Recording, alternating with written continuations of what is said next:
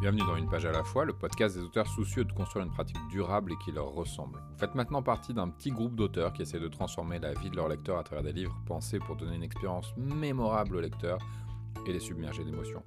Mais parce que le système repose sur l'exploitation des auteurs, nous cherchons à travailler différemment. Nous devons être plus malins. Nous le faisons à travers une pratique consciente et audacieuse et ce podcast vous donne un aperçu de la vie quotidienne d'un auteur indépendant. Prêt? On est parti. Le 3 janvier.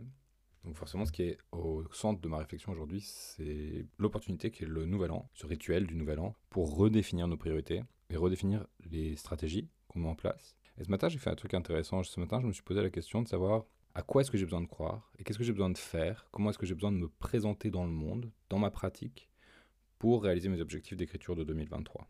Et je crois que c'est des questions qui sont hyper intéressantes parce que souvent, on essaye de changer nos résultats sans changer vraiment notre manière de, d'aborder finalement notre pratique. Or, sans changer la pratique, on ne peut pas changer ce qu'elle apporte. Si on a l'habitude d'écrire de manière très éclatée euh, en fonction de l'inspiration du moment ou quoi, on ne peut pas s'attendre à produire un livre en quelques mois.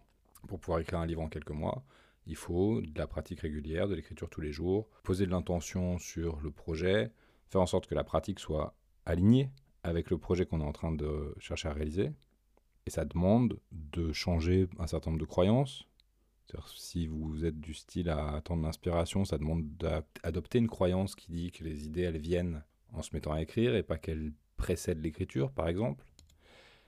Et je trouve que cette réflexion-là sur quelles seraient les croyances qui seraient au service de mes objectifs, c'est une pratique qui est très intéressante en ce début d'année parce qu'elle pose les jalons ensuite d'autre chose qui est de la planification, qui est de dire, bah voilà, vu ce que je veux réaliser, vu ce qui est important pour moi cette année, vu les raisons qui me poussent à écrire, et vu les ressources dont j'ai besoin pour réaliser mes projets d'écriture, si je veux par exemple écrire un... Moi, moi je sais que je veux publier plus cette année que j'ai publié l'an dernier. C'était une année un peu, peu faible en termes de productivité parce que je me suis concentré sur des projets qui n'étaient pas des projets à destination du public. Et je sais que pour pouvoir réaliser cet objectif, qui serait de sortir 3 ou 4 ou 5 livres cette année, à la fois de la fiction et de la non-fiction, je vais avoir besoin de renouer avec une certaine euh, productivité que j'ai pas et avec une certaine approche du projet tournée vers l'extérieur que j'ai laissé de côté depuis 2-3 ans et donc ça demande de réaligner ma manière de penser au quotidien, ma manière de penser mon écriture, ma manière de ressentir mon écriture et de la pratiquer de façon à ce que ma manière d'être, toute ma, ma manière de faire, ma manière de penser, ma manière de me représenter, de me projeter dans mon écriture, que tout ça soit au service du même objectif. Et je trouve ça beaucoup plus intéressant que des résolutions, par exemple. Je sais que j'étais à un dîner de, de Nouvel An et quelqu'un parlait de résolutions. Quelles sont vos résolutions? Ça fait des années que j'utilise plus cette idée de résolution parce que Déjà, ça a été amplement démontré que les résolutions ne tenaient pas, mais qu'en plus, il ne s'agit pas tant de dire Allez, cette année je change, que de dire Qu'est-ce qui est important pour moi cette année? Quels objectifs concrets j'invente, j'imagine, je mets en place pour me rapprocher de mon grand rêve, de mon grand objectif de vie, quel qu'il soit, et comment est-ce que j'ajuste mes habitudes, mon quotidien, pour me donner les moyens d'arriver à réaliser ces objectifs? Et après, en cours de route, on sait très bien que bah, la rencontre avec la réalité, la rencontre avec la réalité de la matière du projet, la réalité de la rencontre avec l'organisation du temps, la pression du quotidien, avec les impératifs externes, ça demande des ajustements constants de notre pratique, de notre représentation de notre projet. Et que ces ajustements, ils ne remettent pas en question le fond. Ils mettent simplement à l'épreuve notre détermination à aller au bout du projet. Donc quand au mois de mars, au mois de juin, vous allez vous rendre compte que vous avez perdu un peu pied, que vous avez oublié le projet, que le projet a pris une nouvelle forme, qu'un nouveau projet a pris le dessus. L'enjeu, il n'est pas de dire encore une fois j'ai échoué. L'enjeu, il est de dire bon, ok, maintenant, qu'est-ce qui est important pour moi? Est-ce que c'est le projet que j'avais posé en janvier? Ou est-ce que c'est le projet que j'ai maintenant, tel qu'il a pris forme dans le temps, dans la réalité de la pratique? Et c'est sur lui que je veux diriger mon attention. Et en fonction de la réponse à cette question, comment est-ce que je décide de continuer mon année? C'est pour ça que j'aime bien cette période de janvier. Et puis je le refais aussi à l'entrée de l'été parce que comme j'ai un enfant encore à l'école, je suis pas mal rythmé par le calendrier scolaire. Mais j'aime bien ces deux périodes qui sont finalement des périodes où on prend le temps de se poser la question de comment notre euh, envie d'écrire a évolué, comment notre grand projet a évolué, comment les petits projets, quand je parle de grands projets, c'est... Euh, Le, grand projet, c'est le projet de carrière. C'est je veux vivre mon écriture. Je veux que l'écriture fasse partie de mon quotidien, des choses comme ça. Et le petit projet, c'est euh, le livre que je suis en train d'écrire maintenant, l'histoire que je suis en train de développer, la série que je suis en train de publier, par exemple, ce genre de choses. Comment est-ce que les petits projets, comment est-ce que le petit projet sur lequel je suis en train de bosser là, est au service de la grande vision? Et comment est-ce que chaque projet que je termine nourrit ma compréhension de ce que je veux réaliser dans la durée, de comment je veux que ma carrière soit menée, de comment je veux être euh, moi-même me percevoir comme auteur, me comprendre comme auteur, de ce que je veux développer comme catalogue, de ce que je veux développer comme univers, comment je peux être plus proche encore de ma singularité d'auteur, comment est-ce que je peux assumer, embrasser davantage toutes ces petites singularités, tous ces, petits détails, ces petites précisions de l'univers qui font qu'il n'y a que moi qui peux écrire mes livres, même s'ils s'inscrivent dans des genres plus vastes, dans des traditions d'écriture plus vastes.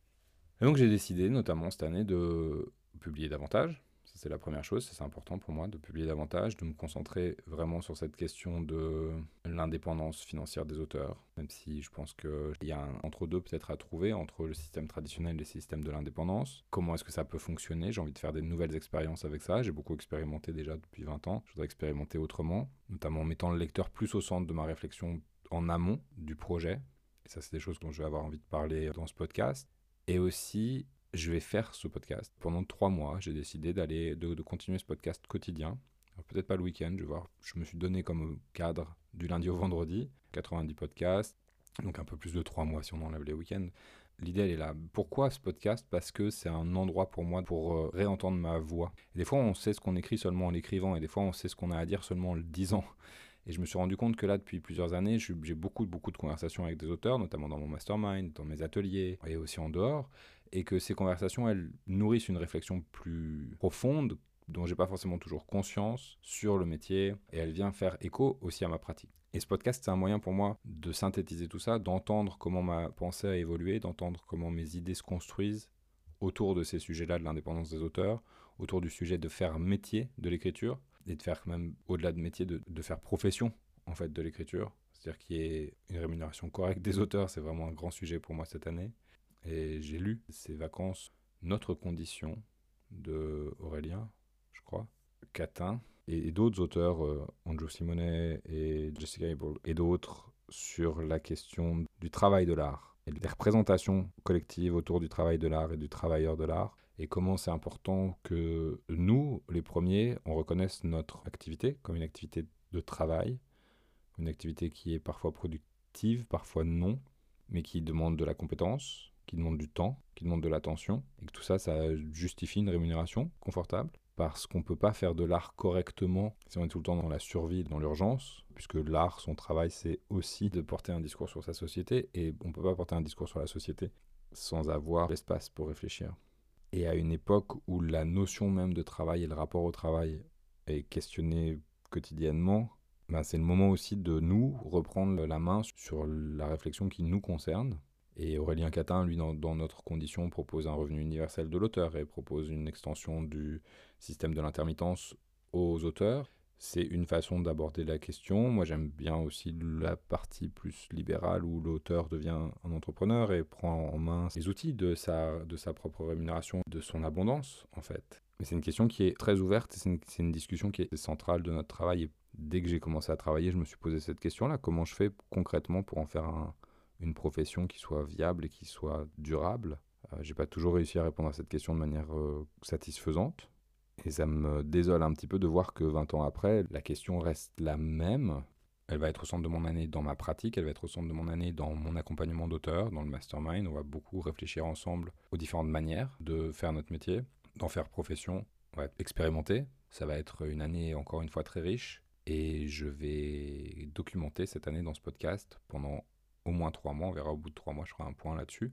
Pourquoi trois mois? Parce que cette régularité et le volume me forceront à préciser ma voix, à préciser mon discours, à pas rester sur des acquis, à pas rester sur des idées qui vont tourner en rond. Quand je vais faire de la quantité, je vais être obligé d'aller voir ailleurs, d'aller penser plus large que euh, si je faisais par exemple un podcast toutes les semaines, un podcast tous les mois. Je pourrais rester sur les mêmes sujets, des sujets que je connais déjà, sans difficulté. En envisageant comme ça déjà 90 autres podcasts, je sais d'avance que je vais euh, à un moment donné buter sur cette question de la répétition et sur comment dire des choses de façon nouvelle, pas forcément plus intéressante, mais en tout cas différente, et que c'est comme ça que la pensée, elle se construit, qu'elle se, elle se solidifie. Et je suis très impatient de, faire ce travail-là et de partager ce travail-là. Et j'espère que ça ouvrira une conversation collective qui sera porteuse de plein de super choses. Je ne veux pas anticiper sur quoi, euh, mais en tout cas que ce sera, ce sera chouette. Enfin voilà. C'est tout pour moi. Je vous souhaite une excellente année et beaucoup, beaucoup de beaux projets. si ça vous intéresse de démarrer l'année en revoyant et en re-questionnant votre, ou en renforçant d'ailleurs votre méthodologie d'écriture de nouvelles, j'organise un stage les 20 et 21 janvier. Ça dure de 13h à 18h chaque jour. Il reste quelques places. Vous venez avec un projet, vous venez sans projet. Soit vous le créez sur place, soit vous, le, soit vous venez avec quelque chose de déjà existant. Et on bosse ensemble sur le fait de renforcer votre méthode, sur le fait de finir la nouvelle, de la dynamiser, de la densifier, de la rendre plus intéressante au niveau dramaturgique et narratif pour que vous puissiez démarrer l'année sur un texte déjà écrit, déjà fini, et que ça renforce votre décision de mettre l'écriture au centre, en tout cas à une bonne place dans votre année. Pour plus d'infos, vous pouvez aller sur euh, slash nouvelle. Euh, je mettrai le lien en description de cet épisode.